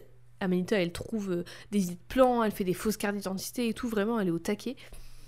Et du coup, Amanita et Nomi ont les infos qu'il faut quand il faut. Elles réussissent à faire passer Will à la frontière de l'Islande sans se faire choper par qui que ce soit par les autorités. Elles lui trouvent une voiture, elles savent où il doit aller, elles ouvrent les portes, enfin plein de trucs comme ça. Moi, je veux bien que Nomi, elle book mes, elle book mes vacances. hein. Si elle fait tout ça à distance, c'est fantastique. Putain, mais je veux que... moi je veux que Nomi ce soit mon assistante, mon, mon assistante de rêve. En fait, je l'adore. Vraiment, on aurait une, une relation de travail en symbiose. Nomi, on t'embauche direct. On t'embauche et on t'embrasse. Nomi, par contre, elle est grave inquiète de mettre Amanita en danger avec tout ça. En fait, elle est en mode non, c'est trop dangereux. Tu... Vraiment, euh, t'es- génial de faire tout ça, mais c'est beaucoup trop dangereux. Tu, tu risques ta vie, tu risques euh, ta réputation, tu risques tout en fait. Mais Amanita, elle la rassure en disant que de toute façon, la sécurité, c'est c'est surcoté, c'est surestimé. et que de toute façon, elle la lâchera jamais. Donc ça sert à rien. Mais bref, en sauvant Riley, Will, cette fois-ci, croise le regard de Whispers, Ah oui, je me qui souviens du de cette coup scène. a une connexion avec lui et peut être dans sa tête, le retrouver où qu'il soit, quand il soit, et du coup trouver son cluster et les tuer. à, à part, le, à part le, le fait que ce soit uniquement pour le pouvoir, enfin, pourquoi il veut tous les buter en fait? Pourquoi il a tué son propre cluster euh? Ah, je vais pas le spoiler, ça. Ah. je comptais pas le, je comptais pas le dire, mais pff, même, même dans la, c'est exploré dans la saison 2, mais même dans la saison 1, où juste c'est un méchant très méchant, moi ça, me- ça me dérange pas comme Oui, c'est vrai. méchant. parce que ça explore tellement d'autres choses, ça parle de tellement d'autres choses qu'au final que le méchant il soit très méchant, juste parce que ça me dérangeait pas plus que ça. Après c'est Hmm. plus expliqué et plus exploré dans la saison d'après. Du coup, on a des, des réponses, ou du moins des éléments de réponse, qui sont encore plus satisfaisants, mais même juste, bah, il est méchant. Voilà, ça me suffit. mais du coup, Jonas dit à Will qu'il faut qu'il se tue pour sauver les autres, comme ce qu'Angelica a fait pour sauver tout le monde, pour sauver elle et eux. Mais c'est hors de question pour lui et pour Nomi et pour Riley et pour tout le monde, et Will prend un max de sédatifs pendant qu'il s'enfuit sur un bateau avec Riley. Mais du coup, en prenant plein de sédatifs, il brouille complètement sa, sa- sa perception de ce Bah, qui se passe et il va oublier aussi où il, où il part en fait. Il saura pas. Oui, il est inconscient, du coup Whispers il peut pas rentrer dans son, Ouais, du- dans son conscient, dans sa tête, vu qu'il... C'est ça. Et du coup, éteint. il aura, il aura aucune idée de où il se trouve s'il se Mhm. réveille et ça, ça Ouais. permet de, de ne pas être retrouvé par Whispers. Exactement, exactement. Après tout ça, la team Sense8 du 8 août est plus unie que jamais auparavant, et malgré le fait que Will se, borde de se bourre de Médoc pour bloquer Whispers tout en se cachant avec Riley, que tout le monde galère avec ses propres problèmes, et que Nomi et Amanita sont aussi en fuite, parce qu'elles sont toujours en cavale, et Mhm. elles vivent cachées chez Bug, qui par ailleurs est trop cool, Bug. Toute la team Sense8 réussit à célébrer leur anniversaire, parce que je rappelle qu'ils partagent le même anniversaire. Bravo. D'ailleurs, euh, très subtil, le 8 août. ça fait le 8 bah oui, il y a des 8 8 partout. Hein. Sense8, ils sont 8 dans le cluster, ils sont nés le 8 du 8, et voilà. Avec les Sense8 il y a- et cette notion de cluster, il y a vraiment ce truc que je disais, que j'évoquais, de, de, de- c'est une famille en fait, c'est une famille pas vraiment choisie pour le coup, mais c'est la métaphore de la famille choisie qui est, je l'ai déjà dit, essentielle, et j'ai envie de dire un peu indispensable et inhérente aux personnes queer, parce Mm. que c'est malheureusement encore super commun, voire la norme, de se faire rejeter par sa famille bah, de sang. Et même si c'est pas forcément le cas, il y a quand même toujours cette nécessité, ce besoin, ou juste ce, ce feeling, quoi, ce sentiment, d'avoir des gens qui te comprennent et qui t'embrassent sans condition, sans devoir s'y faire, sans euh, devoir éviter des sujets un peu sensibles pour la famille, gna gna gna, sans te désigner comme euh, ouais la cousine là-bas. Enfin, tu, tu vois ce que je veux dire hein, C'est ouais, hein, voilà. Et surtout, C'est des personnes qui te donnent du courage et du courage que tu partages avec elles. Mm. Et aussi très clairement le Sense8 et le cluster et le parent du cluster, parce qu'il y a un parent du cluster, c'est là en l'occurrence pour les 8, c'est Angelica qui les a fait naître. Hmm. C'est pour moi, c'est clairement, il y, y a très clairement un parallèle avec les, les houses, les, les maisons de la culture du ballroom, où c'est justement ces familles choisies avec une mère ou un père ou un parent à la tête. Et à la base, les houses, c'est des familles comme ça, des groupes qui se créent d'instinct d'entraide et de survie, en fait, parce que ces personnes, elles avaient personne d'autre et elles se retrouvent toutes ensemble. Et enfin voilà. Et pour continuer dans cette métaphore d'être une personne euh, queer, une personne LGBT, on voit aussi qu'il y a dans d'autres sensei, d'autres clusters, il y en a certains qui l'acceptent pas d'être des sensei. Notamment, il y en a un qui, qui est super croyant et qui pense qu'être un sensei, c'est genre un péché, c'est horrible et tout, et qui pense qu'il peut être soigné. Du coup, il, Hmm. il va se retrouver dans des expériences et tout, bref. Ah oui, lui, il va se laisser euh, faire par la BPO du coup. Mhm, Il va, oui, il va être en mode euh, gu- guérissez-moi, j'ai plus rien à perdre, de toute façon je me hais, donc euh, voilà. Mais en fait, l'histoire de Sense8, elle est queer par essence, je trouve. Ah bah, Et- Là, complètement, euh, avec ce que tu nous dis, encore plus, quoi. C'est... Bah oui, parce que Mhm. on, on pourrait dire, oh, t'interprètes et tout, mais non, enfin, c'est vraiment. C'est dedans, c'est c'est- c'est l'essence du truc. Bah, et puis, euh, C'est vraiment. Quel, quel est le mal à interpréter aussi euh, Oui, non, mais puis déjà. même, enfin, je veux dire, c'est vraiment ce. Déjà, on sait que ça a été créé par deux concernés, donc voilà. Mm. Mais en plus, vraiment, ce truc de euh, famille choisie, de d'avoir cette connexion avec des personnes qu'a priori tu connais pas et avec qui a priori t'as pas de, de lien ou d'affinité spéciale à la base, c'est vraiment un truc extrêmement euh, queer en fait. Et je pourrais aller plus loin en disant que la science-fiction, en tant que genre, c'est queer par essence, c'est le genre par excellence pour aborder les sujets queer et explorer le monde avec des personnages LGBT+, et tout. Mais c'est, je vais me calmer, c'est juste que je suis très investie parce que je fais des recherches sur ça en ce moment pour autre chose. Mais j'ai pas 72 heures devant moi, du coup... Calmos. Doucement, Jade, pense à ta tension. c'est bon Je me calme. je suis calme, c'est bon, ok, voilà.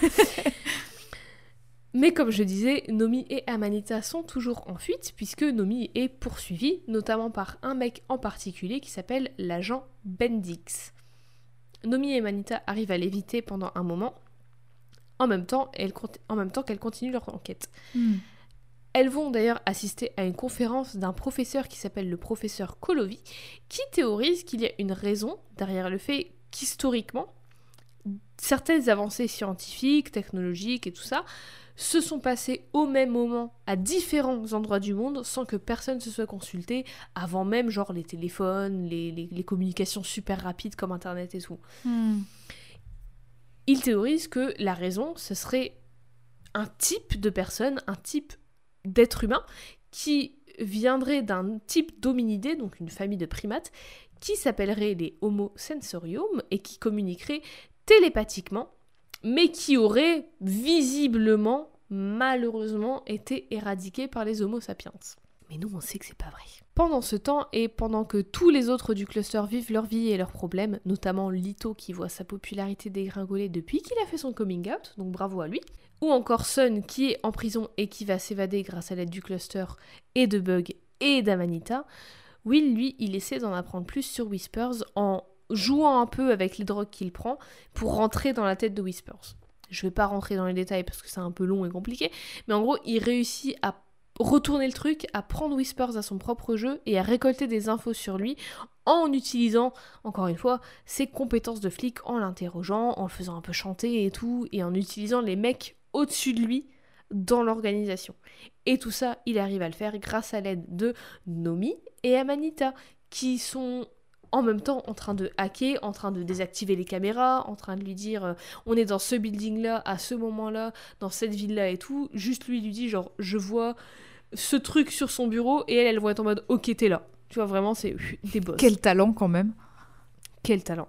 D'ailleurs, Amanita, elle est vraiment investie à fond. Jamais elle trouve ça bizarre, jamais elle juge ou jamais elle a un doute de, de- de quoi que ce soit. Elle est toujours aux côtés de Nomi du début à la fin et aux côtés des autres aussi. Parce que du coup, elle, développe, elle développe un lien super fort avec Will, avec Riley, avec Sun, avec Kala, avec tout le monde autour. D'ailleurs, quand il a fallu aider Sun à pas se faire tuer en prison, Nomi, en fait, elle voyait Sun avec trois gardes autour d'elle et elle, elle a dit du coup à Amanita il y a trois gardes avec elle et ils veulent la tuer.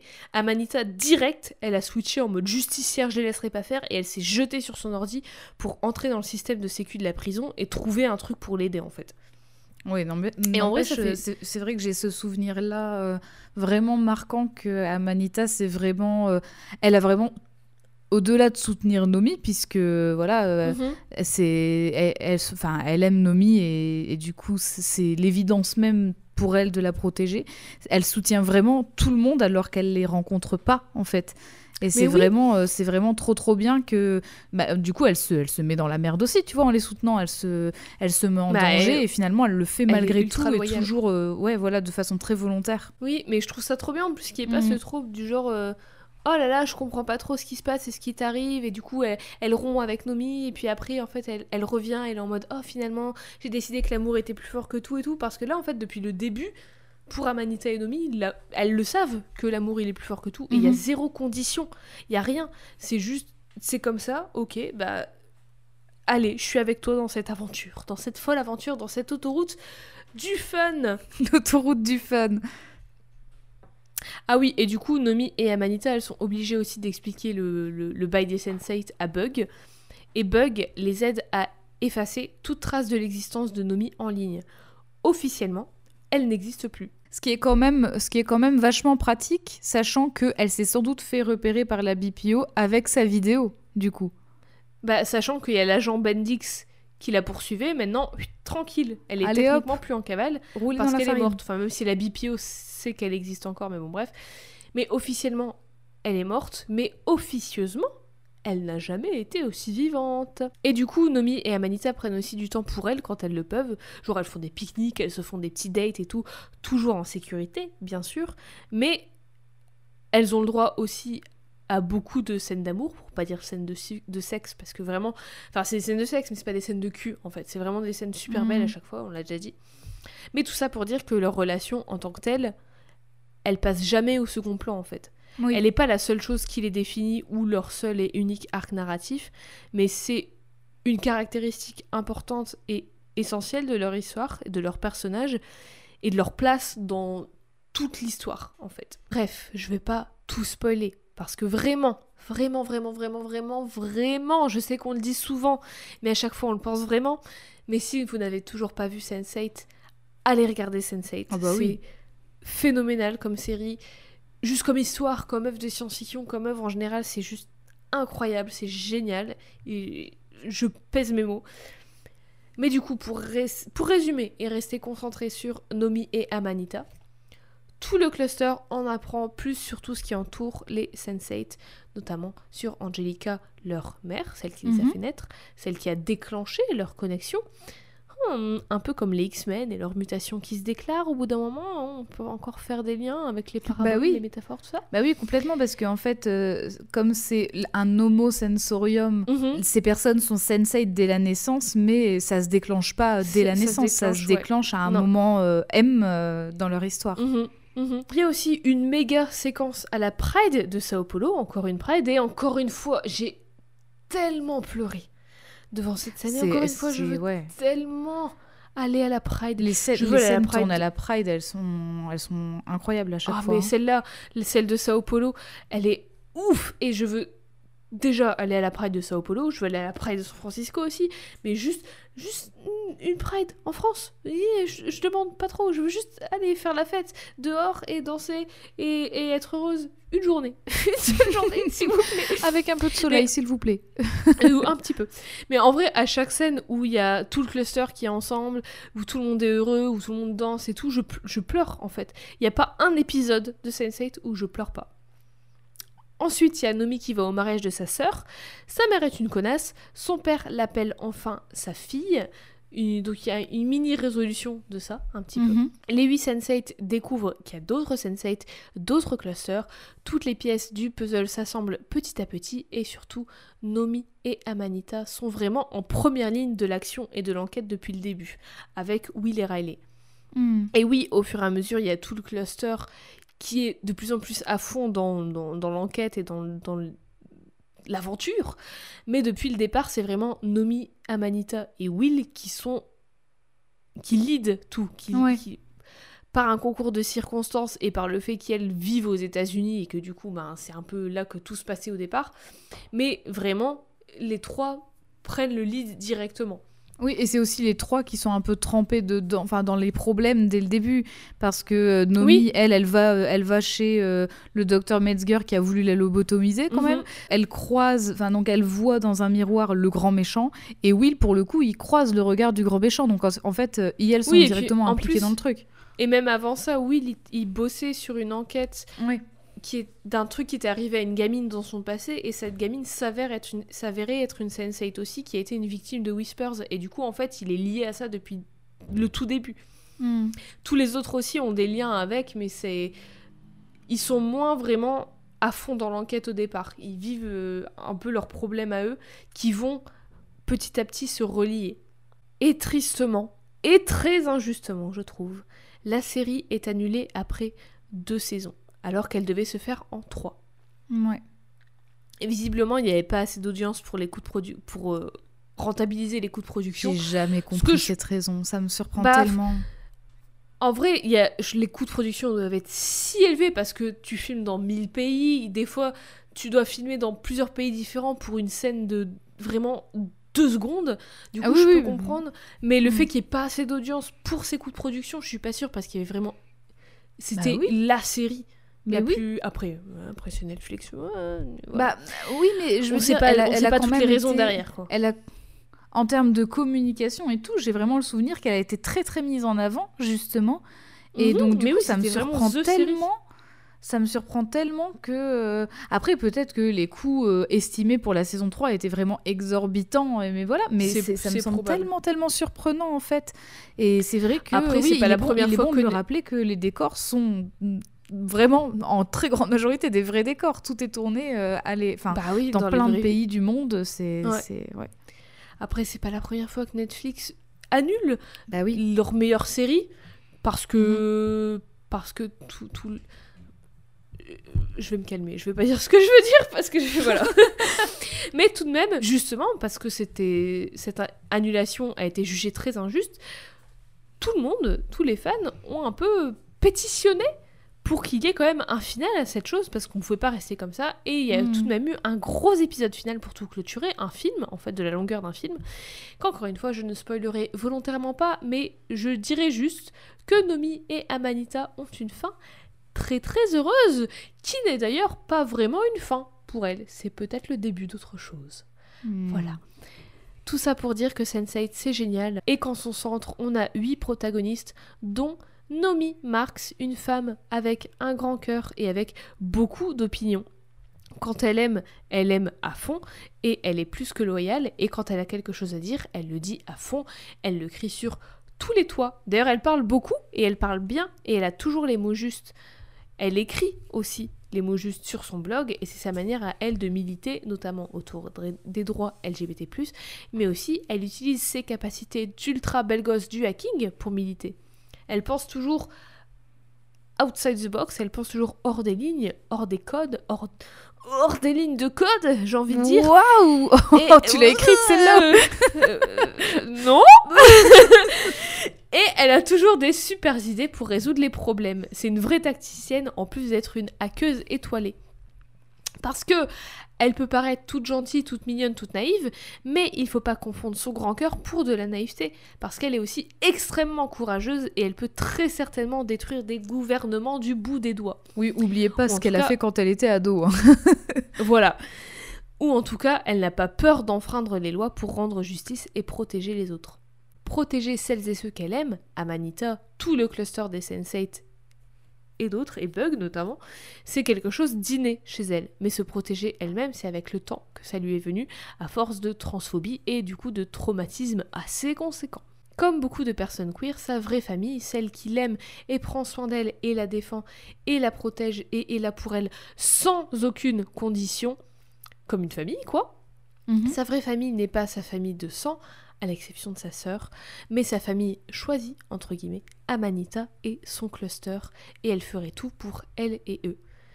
Et à ses côtés, il y a toujours, et il y aura toujours, Amanita Kaplan, une femme fondamentalement gentille, mais qui passe de 0 à 100 très vite si quelqu'un s'en prend à une personne qui compte pour elle. Un peu comme Nomi en fait, sauf que Nomi elle est moins impulsive et lorsqu'elle attaque c'est plus, plus discret, mais ça fait tout aussi mal. Hmm. Tout comme Nomi aussi, Amanita, elle est très investie dans l'activisme autour des droits LGBT+, et aussi de l'antiracisme, parce que ça la concerne. Et son activisme à elle, il est moins dans les mots, comme peut l'être celui de Nomi, et il est plus, plus en fanfare. Elle a pas peur de gueuler, elle a pas peur de s'en prendre aux gens, d'aller direct au fight et tout, parce qu'elle semble n'avoir peur de rien, à part de perdre Nomi. Amanita, elle est toujours à fond pour aller faire face au danger directement, en face, quoi, face à face. Genre, elle a toujours des terres à castagner et tout des gens. Hmm. Alors que Nomi, elle, elle va castagner en détruisant tous leurs comptes en banque, par exemple. En détruisant leur relation sur leur réputation sur internet. En, Ouais, enfin, c'est beaucoup plus insidieux, mais c'est tout aussi Mhm. efficace. Mhm. En gros, Nomi, c'est l'introverti et Amanita, c'est l'extraverti, pour faire en Mhm. très résumé, quoi. Et ces deux femmes évoluent dans un univers de science-fiction, donc selon moi queer par essence, mais ça c'est un autre sujet, mais du coup très réaliste et qui explore plein de choses très humaines, très sociales et très contemporaines, comme le genre, la religion, la politique, la génétique, plein de choses. Et comme toujours en science-fiction, tout questionne la notion d'altérité et d'empathie et de connexion. Et je trouve ça extrêmement pertinent d'avoir en protagoniste d'une histoire qui explore l'humanité et le rapport de la société avec nous, les gens qui vivent dans cette société, des personnes de tous les coins du monde, super différentes, et surtout avoir en protagoniste Nomi et Amanita, deux meufs qui sont pas dans ce qui, ont, dans ce qui est considéré la norme, être les sujets numéro uno, être notre point d'ancrage, en fait. Hmm. Je m'emporte un peu comme d'habitude, mais ce que je veux dire, c'est que la science-fiction, et ici a fortiori Sense8, par son histoire, c'est une parabole des questions socio-politiques contemporaines, et c'est beaucoup plus pertinent et intéressant et logique, au final, d'avoir des protagonistes concernés par les questions sociopolitiques contemporaines que d'avoir un énième mec random blanc, euh, voilà. Même s'il y a Will, mais bon, Will permet aussi un peu de questionner d'évoquer des choses qui vont pas dans la police ou des enfin bref voilà. Mais je trouve ça beaucoup plus pertinent pour parler de questions sociopolitiques contemporaines d'avoir des personnes concernées par les questions sociopolitiques contemporaines tout simplement.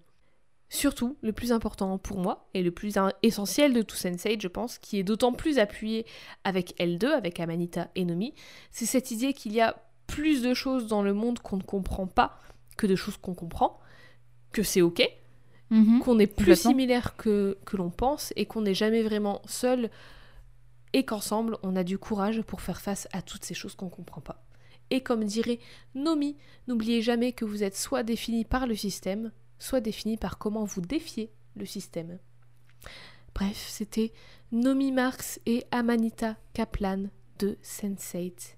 Est-ce que tu as des questions, Eve? Non, j'ai pas de questions, mais par contre, euh, bravo à elles, parce que elles sont trop Oui, cool de toute façon. Elles sont Oui. beaucoup trop bien. Je les aime trop. Et je vous ai- Ah mais je les aime trop et en plus je vous ai j'ai pas spoilé du coup j'ai pas raconté la fin de la saison 2 et de l'épisode enfin la fin de Sensei du film, ouais. mais vraiment euh, bravo mais ad vitam aeternam quoi bravo pour juste merci oui, voilà. d'exister Pour toute la vie même si vous après. êtes fictionnel même si vous êtes des personnages fictifs merci d'exister Non, c'est trop bien. euh, c'est hyper. c'est hyper... Bah, Sensei, en général, c'est le cas, mais du coup, c'est vraiment hyper bien la relation qu'elles entretiennent toutes les deux, parce que euh, c'est une relation qui est quand même hyper euh, fusionnelle et positive, et toujours dans la bienveillance et la compréhension, malgré toutes les merdes qui sont placées dès le début, en fait, et euh, qui présagent rien de bon euh, au départ pour, euh, pour Nomi. Et du coup, c'est vraiment, et ça fait trop, trop, du bien, ça fait du bien de Ça voir aussi trop- que voilà, elles s'en sortent et que c'est ensemble qu'elles y arrivent avec. mais oui et ça les fait trop autres du bien pas ce que je disais tout à l'heure ça fait trop du bien qu'il n'y ait pas ce truc de jamais t'as peur pour leur relation jamais c'est instable jamais jamais il va y avoir un un outil scénaristique jamais il va y avoir un, Ouais. un Mhm. moment du scénario où, où, où le truc ce sera est-ce qu'elles vont rester ensemble ou pas? Non, on s'en fout, c'est jamais en Mhm. leur relation elle est jamais en péril parce que elles savent et c'est fidèle à leur perso, elles savent que elles comptent plus que tout l'une pour l'autre et qu'elles peuvent compter l'une sur l'autre et c'est mm, trop bien en fait, c'est ouais. je, je sais pas comment expliquer ça, mais c'est juste si rare que c'est trop trop bien. Voilà. Mais vraiment, je l'avais pas regardé depuis sa sortie, donc depuis la fin en 2018. euh, Et de la re-regarder maintenant, avec, bah, en étant la moi de maintenant par rapport à la moi de 2015 ou de- et de 2018, Mhm. il y a tellement de choses que je comprends mieux ou différemment, que j'interprète différemment, que je vois et que je ressens différemment et que et beaucoup plus fort et j- et vraiment je pleure pas forcément de tristesse mais je suis touchée énormément à chaque épisode Mhm. pour plein de raisons différentes par des persos différents et tout et c'est je trouve honnêtement que c'est quelque chose c'est une œuvre parfaite dans le sens où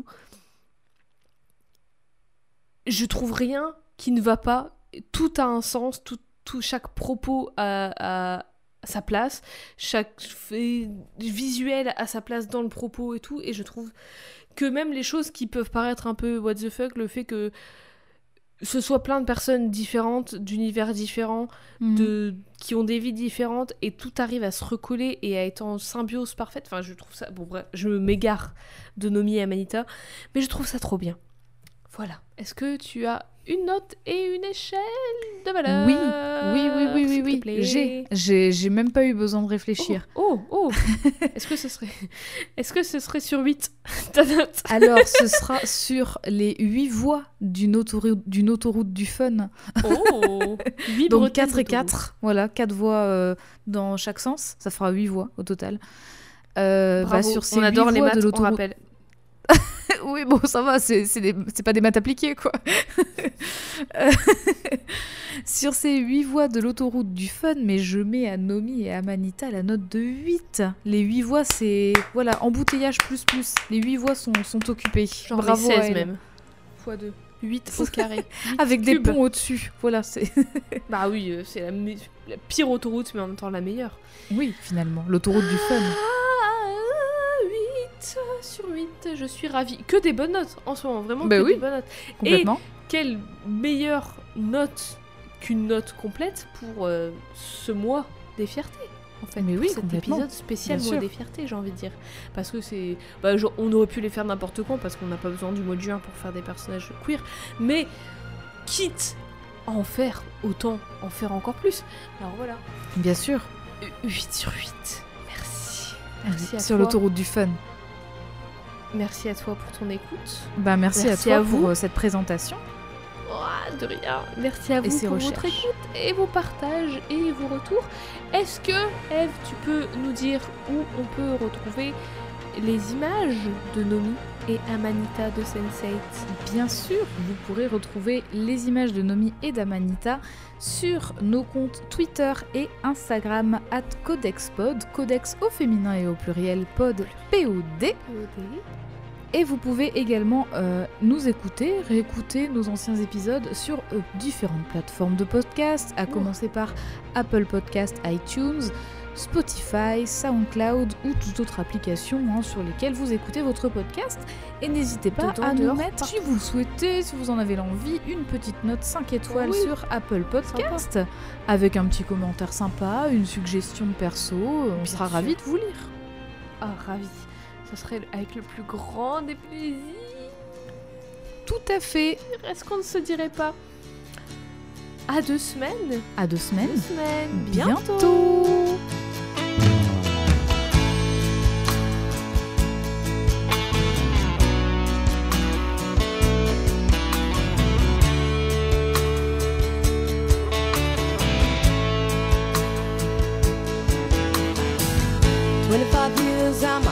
Is still trying to get up that great big hill of hope for a destination.